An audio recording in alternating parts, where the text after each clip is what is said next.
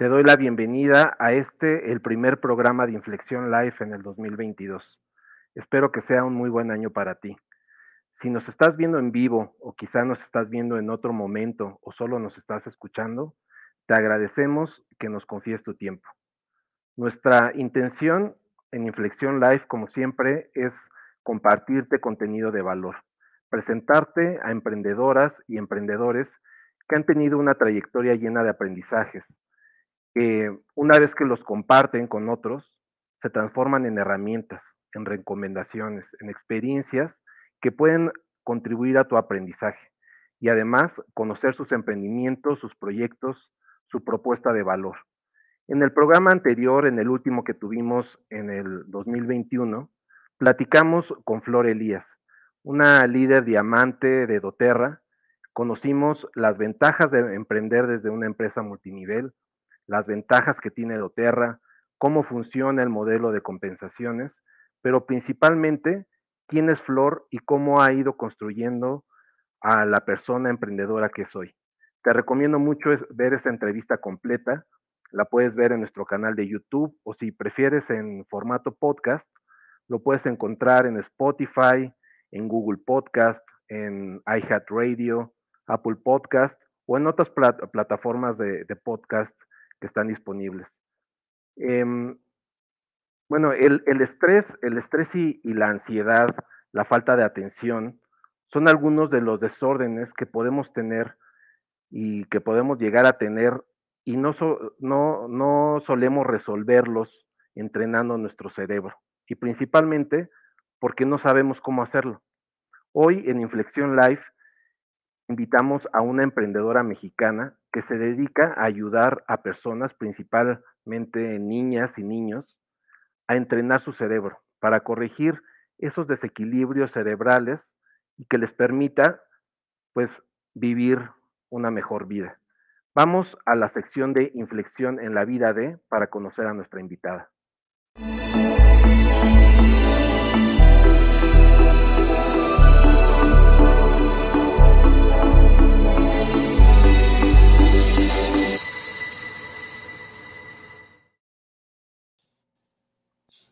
Pues hoy tenemos e, el gusto de que nos acompañe Lula Malo. Ella es pedagoga con varias maestrías en acompañamiento integral, diversas certificaciones y títulos. Lula, qué gusto tenerte hoy en el programa. Bienvenida. Hola Roberto, ¿qué tal? ¿Cómo estás? Bien, muchas gracias. Pues contento de, que hayas aceptado la, la invitación y y la intención de esta primera sección es conocerte un poco más. O sea, el, queremos platicar muchas cosas contigo, o sea, hablar del neurofeedback, este, de cómo funciona nuestro cerebro, pero antes de, llegar a esos temas, me gustaría, pues, conocer a la, emprendedora, a, Lula, que, hay detrás de la Lula que eres el día de hoy. Y para arrancar, pues me gustaría que nos contaras qué estudiaste, cómo elegiste tu carrera, en ese momento que estabas en, ese punto de inflexión en a qué me quiero dedicar, qué quiero llegar a ser, este, cómo fue que tomaste esa elección. Híjole, pues yo estudié diseño de modas primero y luego descubrí como, como mi vocación, lo que me apasionaba ayudando gente y ya me fui a la pedagogía y ya me metí a una maestría de ciencias de la familia y de ahí empecé a irme a inteligencia emocional y a otros eh, rollos de superación de duelo, tanatología, eh, neurofeedback, que es este, pues una parte que como que hace match con todo esto. Eh, pero, pero principalmente como que me fui hacia allá porque se me hacía muy fácil el contacto con las personas y, y este deseo como de ayudar. Estuve tres años en una comunidad enseñando a leer y escribir y, y empiezas como a, entender que para allá va tu vida, ¿no? También di clases de corte y confección un tiempo, ¿no? Hace mucho y, me, y también me apasiona, pero esto me apasiona el doble. O sea, que, tuviste un cambio ahí de, carrera, empezaste con, con, la moda y luego te fuiste más a la pedagogía. ¿Y, cuáles fueron los primeros proyectos en, en, los que te involucraste cuando, cuando terminaste tu carrera? ¿Cuáles fueron tus primeras experiencias profesionales? Pues empecé a dar clases y a dar este, asesoría familiar, soy familióloga, y, dando clases empecé como, como a, pensar muchas cosas. Tuve oportunidad, Roberto, déjame te digo algo que para mí es importante de vivir en el extranjero, en Canadá, dos años, en donde de alguna manera observas mucho las diferentes culturas, te, llaman la atención mucho, o sea, yo soy muy reflexiva. Entonces, eh, creo que eso fue jalándome hacia este encuentro con las personas, ¿no? Pero, pero lo que empecé a hacer, pues es eso, contacto con la gente, tratar de ver de qué manera ayudar. En la escuela descubrí muchas cosas de, de por qué los niños no aprenden, ¿no? Entonces me metí un diplomado en inteligencia emocional para la educación y empecé a ver que un niño como sano emocionalmente es un niño que va a aprender de forma natural y espontánea. Entonces, como que mis primeros encuentros han sido mucho desde dar clase o desde estar eh, enseñando. Y, y, después, ¿cómo fue ese punto de inflexión en el que decidiste emprender? O sea, ahorita nos platicabas de que pues, eh, diste clases, estuviste ayudando a otras personas desde diferentes, o sea, me imagino que también desde ONGs, desde este, algunas áreas remuneradas y otras no remuneradas, ¿no? más de voluntariado. Pero ¿en qué momento em, decides que pues empezar a caminar en el mundo del emprendimiento? Es decir, yo, yo voy a yo voy a hacer esto que a lo mejor no existe o yo voy a crear mi propio camino independientemente de pues ser una persona asalariada o contratada por alguien. Bueno, creo que hay un perfil, ¿no? Para, para, aguantar ser como empleado y hay un perfil que no te lo deja y, creo que, pues que es importante que la mayoría de los que somos emprendedores quizás coincidamos en que a veces no sabemos tener un jefe, no sabemos cómo seguir órdenes, ¿no? Creo que ese es el punto de inflexión más importante, es que, que a pesar de mis esfuerzos por seguir eh, con un jefe, para mí es muy complicado, ¿no? Muy, muy complicado. Entonces, eh, el tema del neurofeedback, que es a lo que finalmente decido emprender, me, hacía mucho sentido con todo, pero también el tema de, de, no saber, a pesar de tratar, pues, de someterme a, lo que me digan, como de que siempre me brinca el yo haría esto por este camino. Entonces, como el, decir, pues necesito ser mi propio jefe, ¿no? Creo que ese fue el punto más, más clave, ¿no? Es esta parte de, de que quizás no, no, te sabes dejar guiar. Sí, y, bien, lo dices, es, es un perfil, ¿no? Es un perfil este, el que suelen tener las emprendedoras, los emprendedores. Y aquí quisiera, quisiera preguntarte eh, en el tema de, hábitos, ¿no? O sea, creo que es muy importante no solo en el ámbito emprendedor, también, por supuesto, en el ámbito personal, profesional, el desarrollar ciertos hábitos, pero hay hábitos que son fundamentales pues para que ese camino de emprendimiento eh, tenga éxito. ¿Cuáles, ¿Cuáles son los hábitos que, que has logrado desarrollar ¿no? en, este, pues en esta trayectoria como emprendedora y que consideras que han sido fundamentales para lograr los resultados que, al día de hoy has logrado? Mira, eh, pues creo que, un hábito que a todos nos sirve en la vida personal es el ejercicio, ¿no? Y, a través del ejercicio, pues hay un montón de constancia, de logro, de esfuerzo, de como de reto, ¿no? Entonces, para mí el ejercicio además genera endorfinas, equilibrio emocional, o sea, como que va muy ligado también a mi tema profesional. Eh, entonces, como que yo tengo muchos hábitos, ¿no? Veo tele, cero, o sea, me puede pasar un mes sin no ver tele, ese es un hábito como que me deja aprovechar el tiempo. Eh, hago ejercicio, soy muy constante, o sea, siempre estoy leyendo, me mantengo también viendo muchos, muchas amigas, o sea, como que trato de, tener una vida muy equilibrada, todo el tiempo, como que vivo en equilibrio, entonces creo que eso me permite, eh, pues, esta constancia de seguir aquí, también creo que hay un hábito, eh, ¿cómo te diré? de fondo, que es el agradecimiento, ¿no? Yo trato de que cuando hay mucha chamba lo agradezco y cuando no hay chamba lo disfruto. Y entonces como que quizás nadie habla de eso, pero de fondo, pues eso te permite como, como equilibrar y asumir y estar en paz cuando, digamos, cuando no hay tanta chamba o cuando, o cuando, o sea, como no sentirte tan presionada, no sé si, si es claro lo que estoy tratando de decir, pero creo que te permite disfrutar lo que haces. y entonces seguir adelante, o sea, como no decepcionarte o no bajonearte en, la empresa, ¿no? Sino mantenerte firme y firme y firme en este rollo del emprendimiento. Sí, disfrutar eh, cada momento, ¿no? O sea, de, pronto pudiera em, ser estresante el no mantener el mismo ritmo. A veces no, no sabemos administrar esos cambios de ritmo y, y sientes que algo no está funcionando bien en, en tu carrera o en tu vida porque pues baja el ritmo, ¿no? Eso creo, me parece súper valioso eso que dices que, que también hay que, hay que disfrutar esos, esos momentos. Sí, sabes que aparte como yo tuve oportunidad de, de, estar mucho en casa, o sea, yo una de las cosas que, que, hizo que yo retrasara el emprendimiento, porque digamos que de siempre sabes esto que yo te comento de que no te sabes dejar dirigir o así, pues lo traigo desde siempre, ¿no? pero, pero me estuve cambiando mucho de ciudad, de vivir, y entonces me dio oportunidad de estar mucho con mis hijos. Entonces, cada que a mí me, me cancela alguien por alguna situación, pues aprovecho para estar más en mi casa y entonces lo disfruto muchísimo. Como que me, me o sea, es tiempo que me regalan, ¿no? El tiempo que también pueda yo darles en mi, en mi familia, pues es tiempo que, que aprovecho al máximo. Sí, sí, sin duda es súper valioso.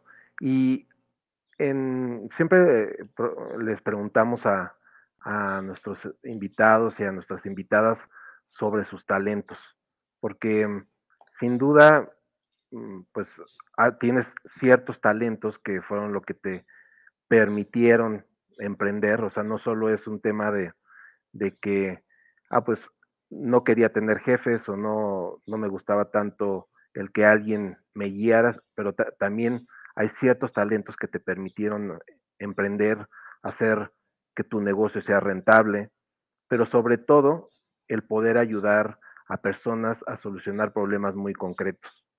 ¿Cuáles consideras que son esos talentos que tienes o que has desarrollado en este tiempo como emprendedora que te han permitido ser la persona que eres el día de hoy? Bueno, pues creo que el talento más como persistente o más importante sería eso que dije hace ratito, la capacidad de conectar, la empatía que tengo. Después, como la capacidad de traducir temas muy complejos, eh, como a cosas muy cotidianas o muy fácil de palpar, o sea, mi habilidad para, para hablar eh, de temas difíciles y hacerlos como suaves o hacerlos simples. Y la otra cosa es como haz de cuenta, trabajo mucho con duelos y superación de duelos. Entonces, uno de mis talentos es poder hablar de temas durísimos eh, que a la gente le duelen, con esa sensibilidad de no lastimar más, pero a la vez de, que los puedan hablar, ¿no? Entonces, yo eso es, he ido descubriendo eh, en parte, ¿no? De, por qué estoy acá, es sobre todo por la manera en la que escucho y en la que hablo. Sí, y, y en, este, en esta digamos, esta carrera de, emprendimiento, pues sí arrancaste con ciertos talentos, pero a lo mejor has descubierto algunas cosas en ti que no sabías que te, tenías, porque pues el emprendimiento muchas veces, o no muchas veces, regularmente no sabemos a lo que nos estamos eh, enfrentando, ¿no? A esas dificultades que puede haber y que las vas aprendiendo en el camino. Y ahí a lo mejor has desarrollado ciertos talentos que pues no sabías ni siquiera que los tenías o que los podías desarrollar. ¿Hay, hay alguno en que, que consideres que, tienes, o sea, como emprendedora? Eh, sí, mira, mi trabajo pues es muy noble, ¿no? Siempre aprendes de la gente porque la gente se abre y te permite contactar. Pero creo que he desarrollado muchísima paciencia y era algo que me urgía, ¿no? Que me venía urgiendo desde siempre porque yo soy muy inquieta, soy muy activa o hiperactiva, entonces eh, el, el, tema sí ha sido ir armándome de más paciencia y eso me permite disfrutar pues, de lo que hago, de mi familia, de mis tíos, o sea, creo que es algo que, te hace crecer en todas las áreas, ¿no? O sea, te, se vuelve muy, eh, muy integral. He descubierto eso, he descubierto que soy muy buena vendiendo, ¿no? no vendo, o sea, no me dedico a vender, pero soy muy buena vendiendo, ¿no? O sea, he aprendido esos como talentos que no había visto, ¿no? Sí, importantísimos, importantísimos eh, para cualquier emprendedor o cualquier emprendedora. Y antes de irnos a, la siguiente sección en donde vamos a, profundizar más y a conocer sobre BrainSop y conocer más sobre neurofeedback, quisiera preguntarte que una de las constantes en el éxito de pues, las emprendedoras, de los emprendedores, es la capacidad de sumar talento, ¿no? de, hacer equipo, de tener socios, o sea, de, poder eh, avanzar acompañado. En tu camino como, como emprendedora, ¿cuáles son esos aprendizajes que te ha dejado otras personas que te han permitido madurar como persona y por supuesto como emprendedora? Híjole, me haces una pregunta un poco complicada porque yo empecé con una socia, en el camino nos separamos y me ha hecho mucha falta este, este apoyo que nos damos y este apoyo mutuo y a la vez he crecido muchísimo a raíz de que tuve que enfrentar eh, estar sola. Sin embargo, pues sí, sí tengo un equipo de profesionales, ¿no? De una doctora que es la representante del neurofeedback aquí en México, es la presidenta de la Asociación Mexicana de, de Neuroretroalimentación en español, que está en Boston cuento con el apoyo de, neuropsicólogos, entonces eh, en el camino, por supuesto, te das cuenta que no puedes como hacerlo solo, ¿no? Y sueño con, con, hacer equipo a distancia, quizás ya no adentro de aquí, porque quizás por el mismo perfil del que hablábamos hace rato, eh, si, si no, digamos, si tienes las mismas características, no, no te complementas, ¿no? Pero, este, de todas maneras, creo que es súper eh, ¿cómo te diré? Necesario el poder hablar de tu tema con alguien más, poder generar una energía que te permita como emocionarte, ¿no? Es como cuando empezamos una dieta y, te das apoyo moral, ¿no? Con alguien más. O cuando quieres correr una carrera y estás compitiendo con alguien, pues genera, ¿no? O una energía padre. Entonces creo que, yo he aprendido de cada persona que ha colaborado conmigo, de empleados y, de mi socia, aprendí muchísimo, es una persona a la que quiero mucho. Eh, y, a la vez, te digo, yo sigo soñando con, hacer expansivo como los proyectos, ¿no? De, de, este rollo al que me dedico, que no solo es como el tema de la salud mental, sino también el tema de hacer familias más fuertes. Sí, sí, sin duda lo, lo, vas, lo vas a lograr y como bien dices, es, es un tema de, aprendizaje, ¿no? El, uno, uno de los temas más complejos en el emprendimiento es la parte de las sociedades y bueno, a fin de cuentas se aprende, se aprende y te permite que la siguiente ocasión que puedas hacer una sociedad, una asociación con, otras personas, seguramente van a ser relaciones más maduras y de mayor crecimiento. Sí, quedaría para toda otra entrevista, ¿no? Esto de las sociedades es muy interesante. Y, es bien interesante también las empresas familiares, o sea, cuando las sociedades en familia, o sea, pues, tiene también todo un, un universo, ¿no? Del que podríamos hablar de las sociedades. Desde luego creo que a veces es el impulso que, necesita uno para empezar, ¿no? Yo, yo al menos siento que fue lo que me permitió dar ese punto de inflexión del que hablábamos hace rato, el, que alguien tan loco como yo creyera en mi proyecto y, jalara conmigo al parejo, ¿no? Sí, no, y pues como lo has estado mencionando, o sea, no eres una persona que se queda estática, y pues la Lula de cuando arrancó a la Lula que es hoy, pues seguramente ha crecido, ha madurado y pues también eso requiere otros otros perfiles de acompañamiento, otras sociedades o hacer equipo y seguir aprendiendo de otras personas. Pues Totalmente, ya hay nuevos sueños y nuevos proyectos también, eso es importante, ¿no? van girando tus sueños y tus alcances y así. sí. totalmente no, no, no quedarse estáticos. Pues ha sido buenísimo el, conocer más de ti. O sea, es muy importante que antes de entrar así en, en el proyecto, en el, proyecto de emprendimiento, conocer quién está detrás y cuál ha sido su trayectoria, ¿no? Que, cuáles son esos aprendizajes. Muchas gracias, muchas gracias Lula por, por estar, estar con nosotros. Y Ahora nos vamos a ir justo a conocer más sobre Brain, eh, de Neurofeedback y nos vamos a la siguiente sección con Edwin Garcilaso, hablemos de...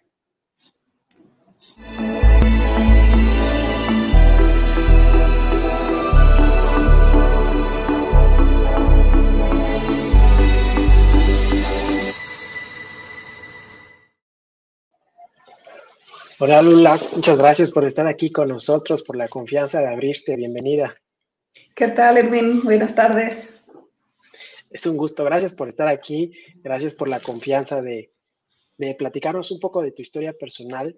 Y ahora queremos hablar del neurofeedback, de tu pasión, de lo que te apasiona, porque ya vimos que la constante para ti es ayudar a las personas.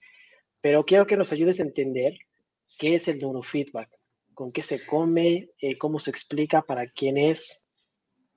Mira, neurofeedback es un tema que para la gente es como muy nuevo, tiene ya como 40 años en, irse mejorando. Eh, parte de, un encefalograma, eh, electroencefalograma cuantitativo, o sea, parte de contabilizar la actividad eléctrica del cerebro que regula varias de nuestras conductas o de nuestros aprendizajes, o de nuestras emociones. Eh, digamos que en personas sanas se van presentando estadios en diferentes bandas, delta, teta, alfa, gamma, eh, según la actividad que estés haciendo. O sea, si estás dormido, tu cerebro va lento, relajado. Si tienes que poner atención, pero, pero digamos que vas caminando, pues estás en ondas alfa, que es como 8 Hz, ¿no? y entonces vas, este, digamos, pues no necesitas más, pero si tú estás haciendo operaciones, pues tienes que como meterle más energía a tu cerebro, digamos, gastar más gasolina y va a ir trabajando más rápido, ¿no?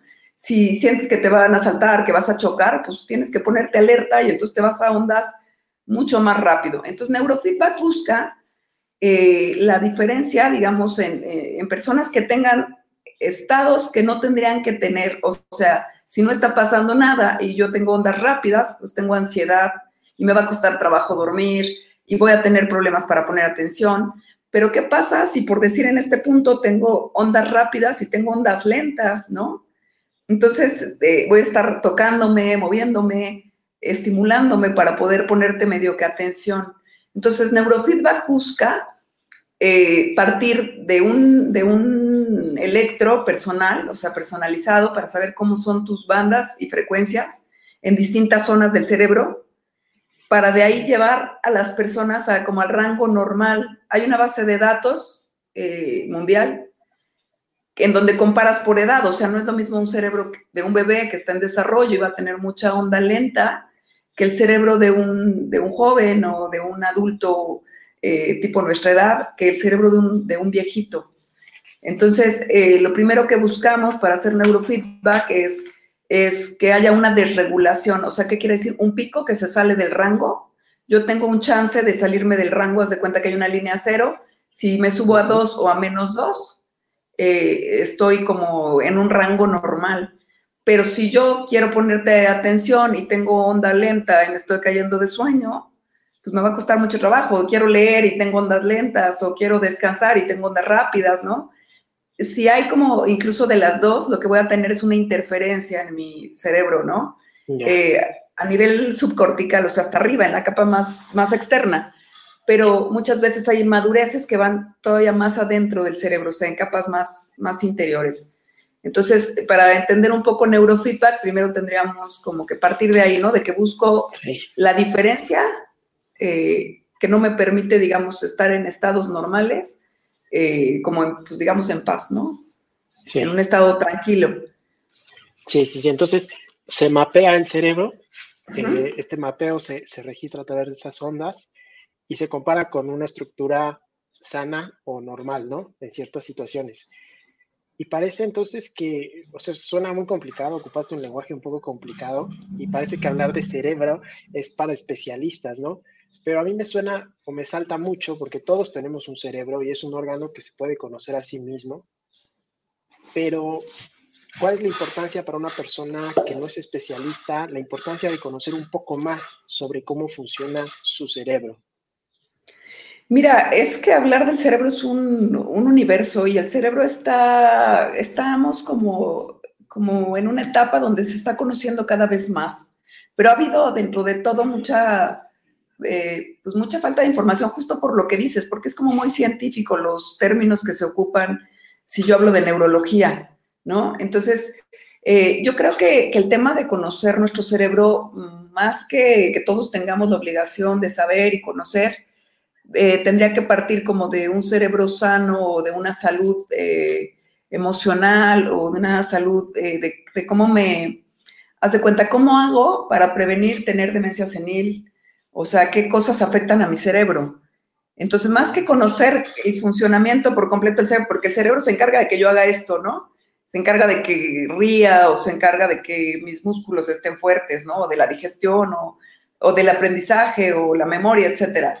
Eh, pero más que conocer todos los procesos del cerebro y entender el lenguaje técnico, creo que es importante saber qué puedo comer para, para mantener una salud, ¿no? En mi cerebro, eh, qué hace que se desarrolle más, ¿no? ¿Qué, qué ¿cómo te diré? ¿Qué emociones generan eh, una mejor capacidad de mi cerebro, ¿no? O sea, ¿qué vitaminas me nutren más? Entonces, de alguna manera no, es, no sería tan importante que todos como usuarios, por así decirlo, sepamos tanto del cerebro como que sepamos de qué manera voy a lograr tener eh, un mejor rendimiento a mayor largo plazo, ¿no? Sí, sí, sí, sí, para, para conservar un estilo de vida mm, bueno, ¿no? Digamos. Sí, saludable. Saludable, garantizarnos una, una vida saludable. Y ahora que hablas de esto, eh, ¿para qué persona es un, o para qué perfil de persona es el neurofeedback o a quién le sirve? Mira, eh, el neurofeedback tiene unas escalas en cuanto a la investigación científica de a quién le sirve más, porque nos ayuda a todos, a, cualquier persona te puede potencializar. Eh, si yo te, digamos, te conecto en atención y concentración y tú lo quieras enfocarte, eh, lo que hagas lo vas a hacer mejor, ¿no? Entonces, por ejemplo, hay veces que vienen eh, atletas de alto rendimiento, tenistas, basquetbolistas, que lo han tomado, o músicos o doctores que solo quieren como concentrarse más. Eh, pero donde, digamos, hay mayor investigación científica es en epilepsia, en Asperger, en TDA, TDA con, con hiperactividad, o sea, déficit de atención con hiperactividad, impulsividad, eh, es donde le han invertido más, eh, sobre todo en Estados Unidos, porque eh, un niño que detectan que tiene TDA o déficit de atención, al día siguiente ya no puede regresar a la escuela si no está medicado.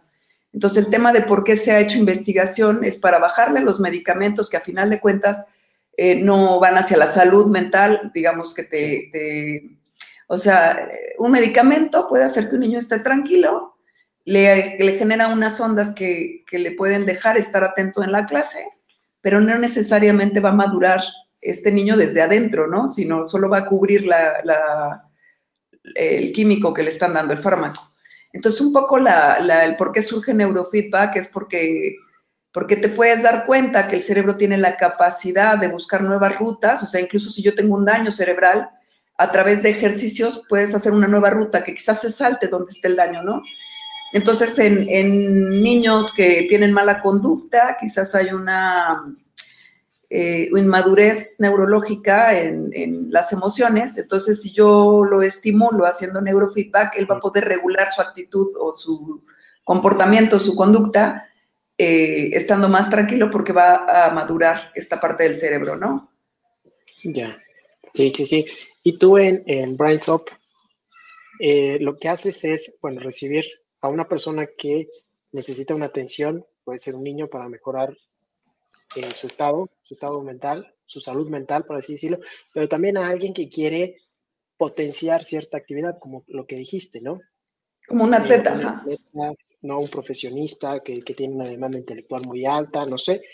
Pero cuando van contigo, ¿qué, qué, qué servicios les ofreces o qué se van a esperar cuando van contigo a tomar un servicio en, en BrainSoft. Y te lo pregunto porque pues, me gustaría que la gente entendiera no solamente qué es el, neurofeedback, sino qué, qué, van a recibir si van a una consulta contigo y qué pueden esperar.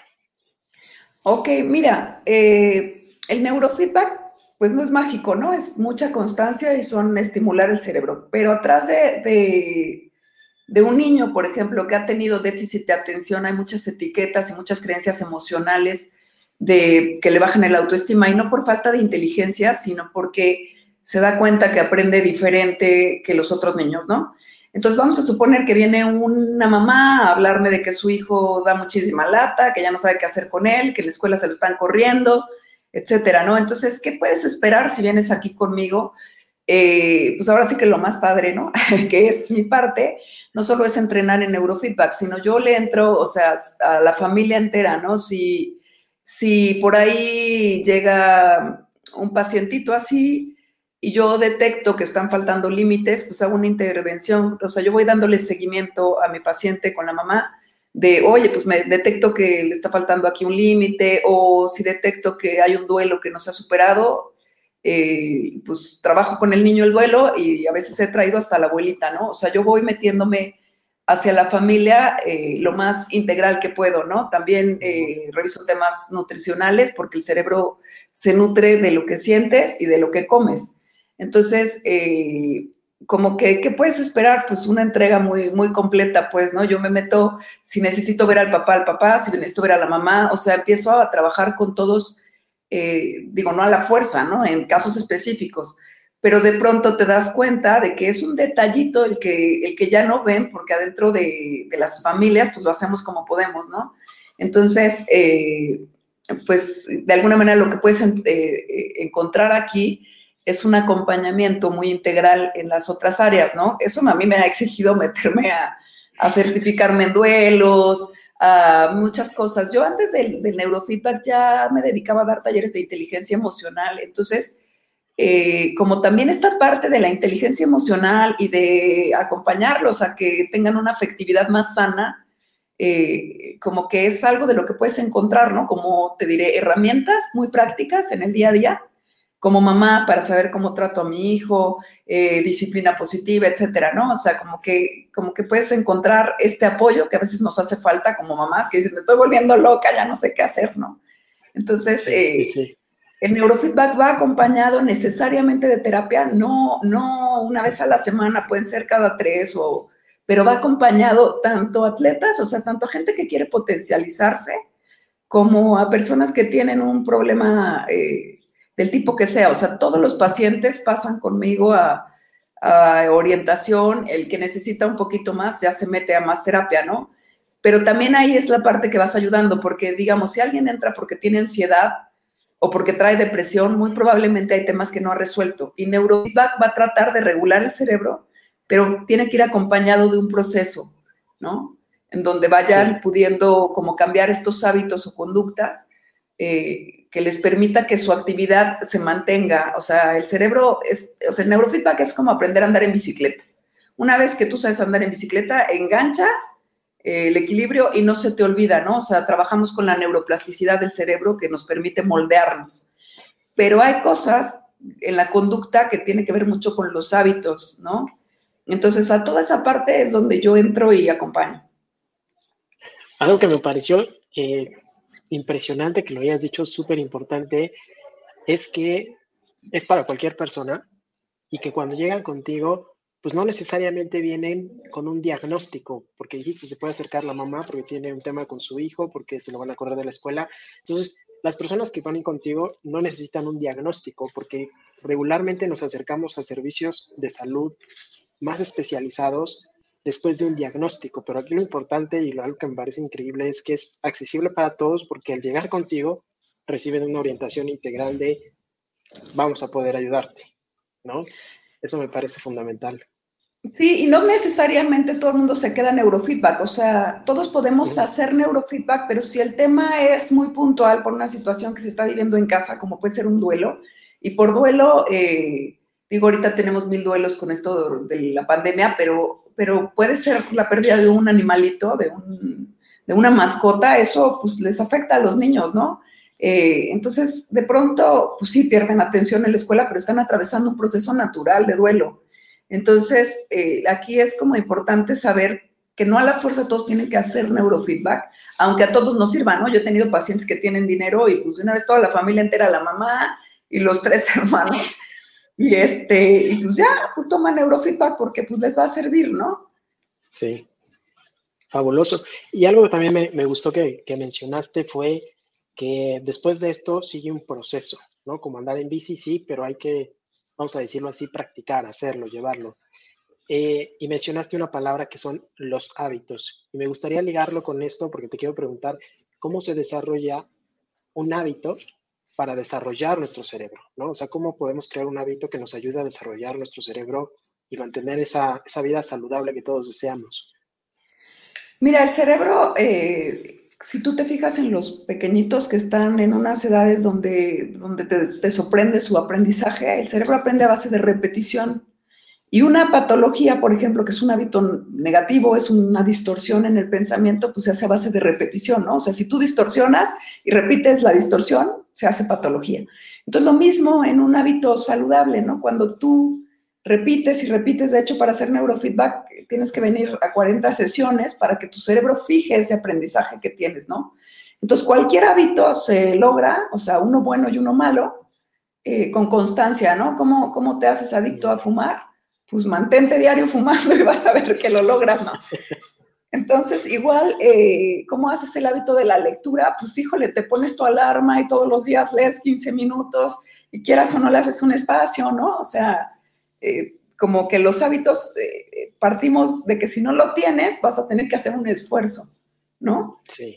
Entonces, pues así como en enero la mayoría de la gente tiene este propósito de bajar de peso y no hay de otra más que hacerte al hábito de no comer galletitas y chocolates y, todo lo que se nos antoja, pero, pero a final de cuentas, eh, también eh, como el anclaje para que se logre ese hábito es la meta, ¿no? Y ¿no? y no tiene que ser una meta muy grande, sino una meta corta, o sea, ya si nos vamos como a la realidad, pues, eh, si yo me propongo bajar 30 kilos, pues igual me voy a decepcionar muy pronto porque lo veo lejos. Pero en cambio, si digo, bueno, pues de dos en dos me la voy a ir llevando y si este mes lo logro, o sea, tienen que ser metas cortas, ¿no? Si yo no leo y, o no hago ejercicio, por ejemplo, y decido que de hoy en adelante voy a hacer tres horas a las, al día eh, ejercicio, claro que voy a fracasar muy pronto porque es una meta demasiado fuerte, ¿no?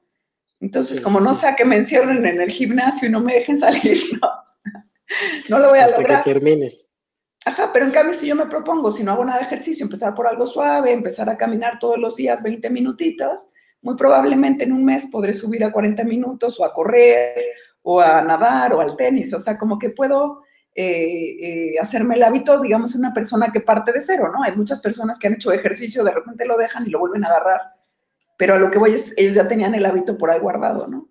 Entonces, este, ayuda mucho como que la meta sea alcanzable, ¿no? Y luego, pues que lo que me quiero proponer de hábito sea algo que tengas un suficiente motivador, ¿no? Eh, si yo no le veo el bien, por ejemplo, a despertarme temprano y salir a correr, pues probablemente la semana fracase. O sea, tengo que, tratar de entender por qué va a ser un bien para mí, ¿no? Ya, sí, fundamental. Fundamental también poner eso, eso en mente. Y ahora quiero preguntarte algo que, a mí me, llama, me llama mucho la atención en lo particular, que son las generaciones y los patrones de pensamiento que hay, ¿no? Todos somos conscientes de que hay diferencias generacionales y los patrones de pensamiento de cada grupo de edad son diferentes. ¿Qué has descubierto tú en el neurofeedback? ¿Qué diferencias hay? Híjole, es que mira, descubro dos cosas interesantísimas de esta pregunta que me estás haciendo. Por un lado, no es lo mismo atender a una persona de 70 años, tiene una capacidad de aguante del dolor bien, bien fuerte. Eh, o sea, está este tema de las generaciones en donde cambia la problemática por su contexto y el valor a lo que le daban eh, valor, digamos, en cuanto a la familia, en cuanto a cómo se vivía un matrimonio, etcétera eso por un lado, pero también eh, de cinco años para acá yo veo cómo hay una espiral en cuanto a, o sea, y seguro que viene cocinándose desde más atrás, ¿no? Pero en cuanto al aumento de ansiedad de niños, en cuanto al aumento de depresión, suicidio infantil, o sea, en chavos jóvenes, ¿no? En cuanto al sentido de vida de los chavos, o sea, como que siento que son dos cosas. Una es la edad y otra es como cómo ha aumentado la problemática en la época actual del aumento de familias rotas, del sinsentido en, en nosotros mismos adultos jóvenes, que todavía estamos en una generación que sabe trabajar eh, y que todavía se esfuerza, pues, ¿no? Pero, pero tú oyes la problemática de los adolescentes. A mí me fascina tratar adolescentes, eh, contacto padrísimo. Eso me faltó decirle a Roberto que he descubierto que es uno de mis talentos No sé por qué contacto muy bien con gente drogadicta y con chavos, me caen súper bien. Pero, eh, pero bueno, lo que yo he observado es que, es que las preocupaciones han girado mucho eh, actualmente, ¿no? Por pertenecer, ¿no? Y te digo, todo este tema de la ansiedad, pues me ha tocado atender chiquitos de tres años que tienen unos problemas fuertes de ansiedad.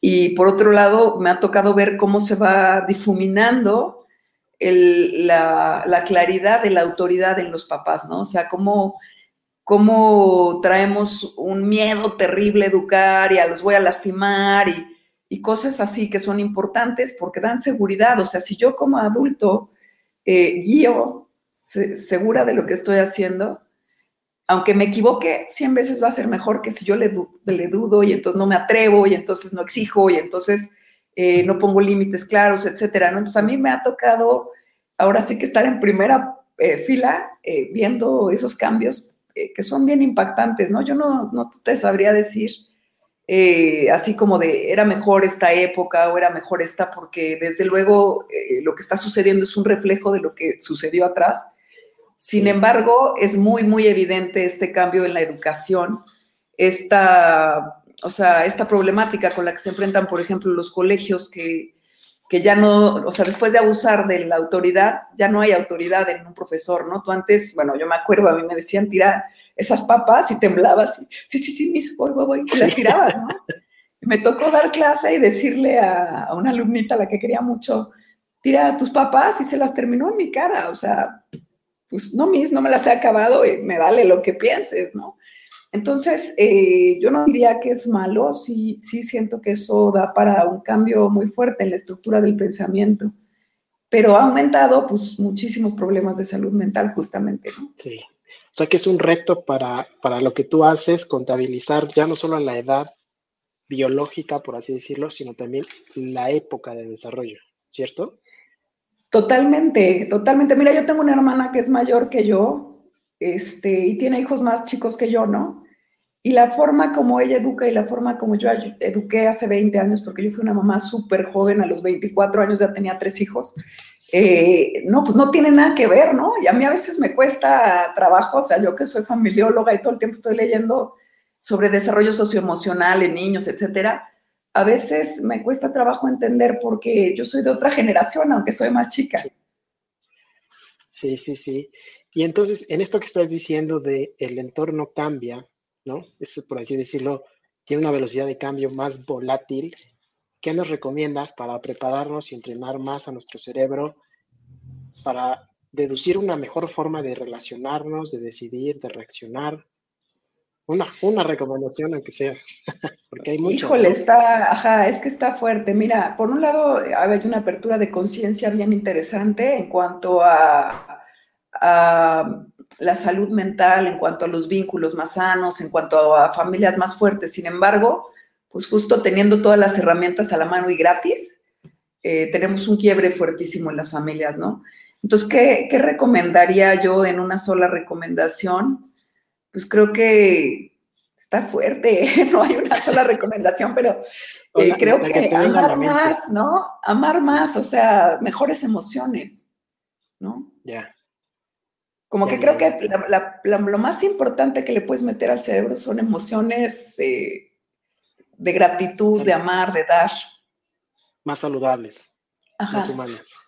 Sí, sí, Fabuloso. Muchas gracias. Muchas gracias por compartir tanto con nosotros, sobre todo de tu historia personal y ahora de tu pasión del neurofeedback. Quiero agradecerte que hayas estado aquí y todavía no nos despedimos, pero vamos a ir a otra sección donde te voy a hacer tres preguntas ya muy puntuales para despedirnos y agradecerte. Vamos a una sección que se llama Caja de Herramientas. Gracias.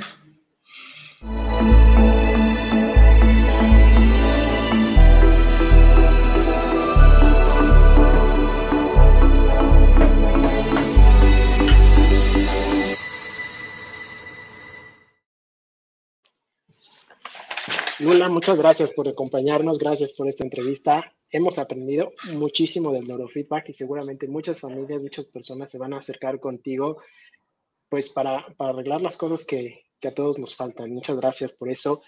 Y en esta sección quiero agradecerte también tu presencia, hacerte tres preguntas, porque queremos un poco sumar a nuestra caja de herramientas aquellas, aquellas cosas que para ti son como un secreto, ¿no? Que te han ayudado a construir tu éxito. Y la primera es que, nos, que me gustaría que nos recomendaras algún libro o algunos libros que han sido para ti, tanto en lo personal como en lo profesional, algún punto de inflexión o te han ayudado a, a despertar, ¿no? A dar un cambio de giro. ¿Algún libro, alguna lectura? Eh, pues mira, eh, un libro que me gustó muchísimo es El poder de la escucha de Ismael Cala. Él es conductor de, de noticias en Estados Unidos, en la BBC de, de Nueva York. Eh, pero bueno, ese libro creo que si todos lo leyéramos sería un mundo mejor. Se llama El poder de la escucha y, bueno, creo que es un punto de inflexión porque, porque te permite entrar en los otros el poder de escuchar. Eh, otro que tal vez le recomendaría es cómo hacer que te pasen cosas buenas. Esto es de una doctora española, Marian Rojas. ella también tiene otro que se llama Personas Vitamina, que yo no he leído, pero me dice mucho las amigas, ¿no? Me dice, es que tú eres mi persona vitamina. Entonces, bueno, ese lo tengo de tarea para leer yo, pero es de la misma autora. Y este, y bueno, pues es que cada libro que lees creo que te acompaña, ¿no? Hay muchísimos que, digamos que me han acompañado, pero así que me hayan impactado. Ese, el, un libro que me encantó fue Las mujeres que aman demasiado, ¿no? Yo si me dijera a una mujer, ¿cuál me recomiendas? Ese. Fabuloso, muchas gracias. Sí, justo, aunque hay millones de herramientas, para nosotros lo importante es tener una caja en donde las personas puedan revisar la sección del programa y decir, a ver, me llevo esta, tal vez porque me, me pueda ayudar. Muchas gracias. Y ahora la segunda pregunta es, ¿cuál es ese consejo que hubieras deseado que te hubieran dando cuando te metiste a tu emprendimiento ya de lleno? Dijiste, quemo mis naves, no voy a ver atrás, voy a poner mi emprendimiento o voy a iniciar esta actividad ya de mi pasión, que es fundar BrainSop. ¿Qué consejo te hubiera gustado recibir en ese momento? Híjole, pues creo que, pues que te avientes, o sea, que no tengas miedo, ¿no? Que las cosas suceden. Eh, creo que por mi forma de ser, que es así medio intrépida, eh, como tal vez no, ahorita que lo dijiste, dije, híjole, nunca se me había ocurrido que, qué consejo me hizo falta porque, porque me aventé. Entonces yo ese sería el consejo que tal vez le daría a alguien, ¿no? No tengas miedo, si tú haces lo que te apasiona, pues lo vas a seguir haciendo. Fabuloso, aventarse, aventarse sin miedo. Muchas gracias por, ese, por esa recomendación, porque no todos tenemos esa, pues, esa avidez para, para enfrentar los retos, los riesgos, asumirlos, ¿no? Y ya por último, para terminar, una tercera pregunta es alguna herramienta que consideres útil, útil para un emprendedor, ya sea un hábito, una metodología, alguna herramienta, inclusive puede ser tecnológica, que nos puedas recomendar. Eh, mira, yo recomendaría dos cosas que para mí son importantes, ¿no? Mente fuerte y alma fuerte, ¿no? O sea, atender la parte espiritual eh, de la forma que quieras, ¿no? Yo, yo, para sostener gente, porque a final de cuentas mi trabajo mucho es dar esperanza, mi trabajo es acompañar en duelos eh, y, y, bueno, lo que me hace poder seguir dando esperanza es tenerla yo misma, ¿no? En que este mundo vale la pena entonces, bueno, para mí lo principal es este, eh, como esta parte, te digo, espiritual. Lo segundo es mantenerte haciendo ejercicio. El ejercicio es una chulada porque te ayuda a que los huesos estén fuertes, a que los músculos estén fuertes, pero también te ayuda a generar dopamina, también a oxigenar, o sea, te va a acompañar en la vejez. Entonces, bueno, hacer ejercicio y luego, pues, amar lo que haces, ¿no? O sea, mi, tercer eh, consejo es amar ¿no? Amar lo que haces este, y, eso te permite disfrutarlo, ¿no? Muchas gracias. Justo así está estructurado tu día. Ejercicio, espíritu, mente. Porque tú que ayudas a tanta gente, nos preguntábamos, pues tú de dónde te sostienes, ¿no? Sí, bueno, creo que también te puedes sostener leyendo, o sea, yo siempre me mantengo leyendo, o sea, como, como una fuente de, de alimento y de las personas que amas, o sea, tener esta parte como de hacer lo que te gusta, o sea, de, tener unos espacios. Eh, quizás no toda la gente lo puede hacer, ¿no? Las personas a veces que viven en ciudad y hay mucho tráfico no tienen ni espacio para hacer ejercicio ni para hacer lo que les gusta, ¿no? pero el darte tiempos de juego, de risa, de plática, de un buen café, un buen, este, una buena compañía, pues desde luego es lo que nos nutre, ¿no? O sea, yo no podría dar lo que no tengo, ¿no? Entonces creo que eso es parte también del equilibrio, es, es esta comunidad de apoyo, ¿no? Muchas gracias, y justo, justo nutrirnos, alimentarnos. Nos encantó conocer a la Lula persona, persona y también a la Lula emprendedora que hace neurofeedback, que es su pasión. Y quiero agradecerte la invitación, aceptar esta invitación a participar con nosotros, a abrirte, a tenernos esta confianza. Pues quiero, quiero agradecerte. Fue muy enriquecedor escucharte. Muchas gracias, Edwin. Yo creo que no alcanza el tiempo y yo quisiera decir muchas cosas. Pero muchas, muchas gracias a, a ustedes también por la confianza, a ti y a Roberto.